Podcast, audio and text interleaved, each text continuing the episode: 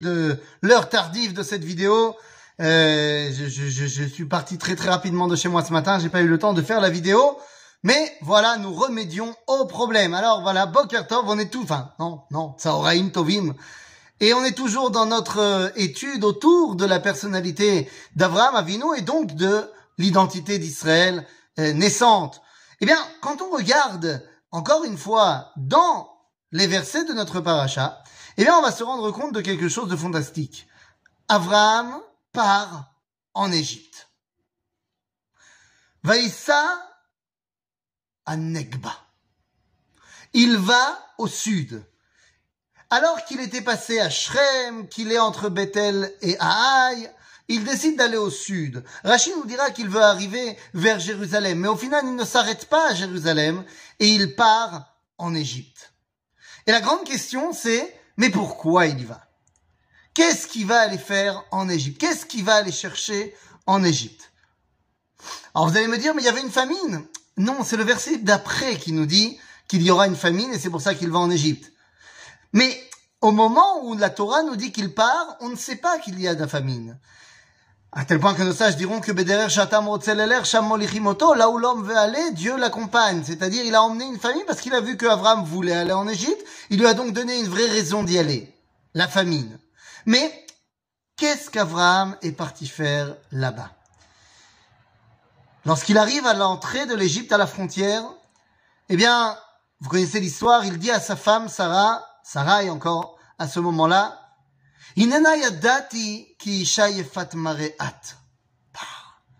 voilà, je me rends compte que tu es magnifique.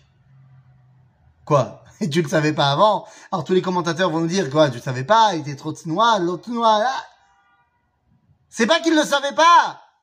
C'est que jusqu'à présent, ça n'avait pas une incidence mondiale. Mais là maintenant, oui. Ayofi, c'est quelque chose dont on veut s'emparer, dont on veut, auquel on veut s'attacher. Ce qui veut dire que lorsqu'il dit à Sarah, maintenant qu'on arrive en Égypte, eh bien, je sais que tu es magnifique.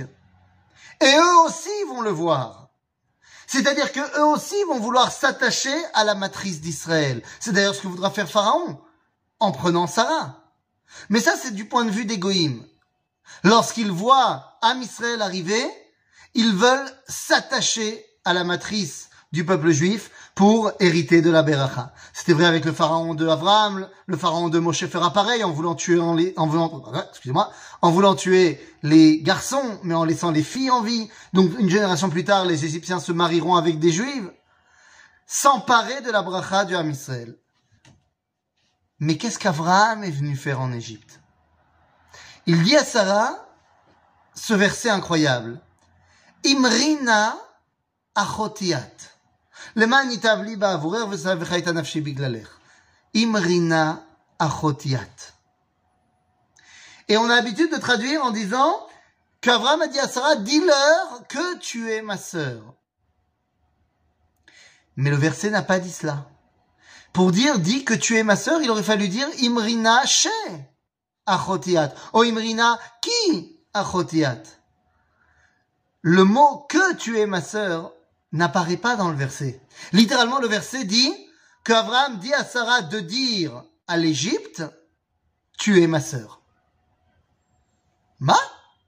Imrina achotiat? L'Égypte deviendrait donc la sœur d'Abraham et de Sarah? Mais qu'est-ce que c'est que cette histoire? Eh bien, en fait, quand on regarde dans le livre de Michelet, on se rendra compte que il y a une autre fois où on parle de quelque chose comme étant notre sœur. Dit le livre de Michelet, est mort la chokhma achotiat. Dis à la sagesse, tu es ma sœur. En d'autres termes, lorsque Abraham dit à Sarah de dire à l'Égypte, tu es ma sœur, cela veut dire qu'Abraham est venu chercher quelque chose en Égypte. La sagesse. Mais la sagesse de quoi? Quelle sagesse est-il venu chercher en Égypte? L'Égypte, pour l'époque, c'est la superpuissance de l'époque, c'est les États-Unis de l'époque. Abraham est venu chercher en Égypte la sagesse de comment on devient une nation. Dieu lui a dit, je ferai de toi une grande nation. Ben je vais aller apprendre chez les, chez chez les professionnels, chez ceux qui savent ce qu'est une nation. Et il part en Égypte, et quand il revient de l'Égypte, il prend avec lui énormément de choses. Il a reçu des cadeaux, il a reçu des, serviteurs, des servantes, des, des, du bétail, de l'argent, ce que tu veux.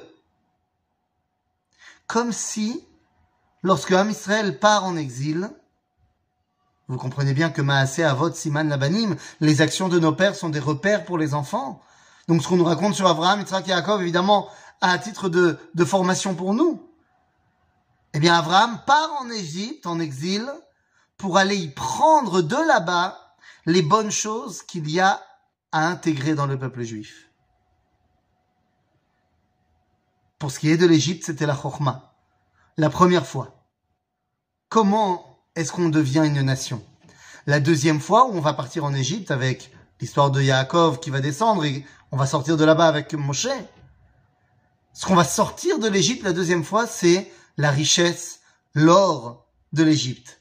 C'est-à-dire tout ce que l'Égypte a été capable, ce que l'exil a été capable de produire à son paroxysme de richesse. Et la question est de savoir, mais qu'est-ce qu'on va en faire? On a pris la chorma de l'Égypte. Est-ce qu'on va devenir des Égyptiens avec ça? Ou est-ce qu'on va simplement prendre le bien et le mauvais le mettre de l'autre côté Du côté, Quand on voit l'or qu'on a ramené d'Égypte, eh bien, il a servi tant à faire le veau d'or qu'à faire le Mishkan. À toi de voir. On est sorti d'exil depuis maintenant près de 74 ans. Et lorsqu'on est sorti d'exil, eh bien, on a pris avec nous énormément de choses que l'exil de Rome nous a données. L'une de ces grandes choses, c'est la démocratie. La démocratie, les amis, c'est une richesse de l'Europe. Et on l'a pris avec nous. Qu'est-ce qu'on va en faire? Est-ce qu'on va en faire une démocratie poussée à outrance? Est-ce qu'on va en faire quelque chose qui sert vraiment l'intérêt général? C'est à nous de décider ce qu'on va en faire. L'exil est terrible. Mais dans l'exil, on avait des étincelles de sainteté à ramener. On les a ramenées. Et ici, au laboratoire d'Israël, on est en train de vérifier ce qu'on garde, parce que c'est ça qui nous permet de nous rattacher mieux à Dieu, et ce qu'on jette, parce que c'était la version euh, falsifiée, la version pourrie de l'attachement à une fausse divinité. Notre génération est la génération qui est en train de faire cette vérification pour que notre relation avec le divin soit au beau fixe. À bientôt les amis.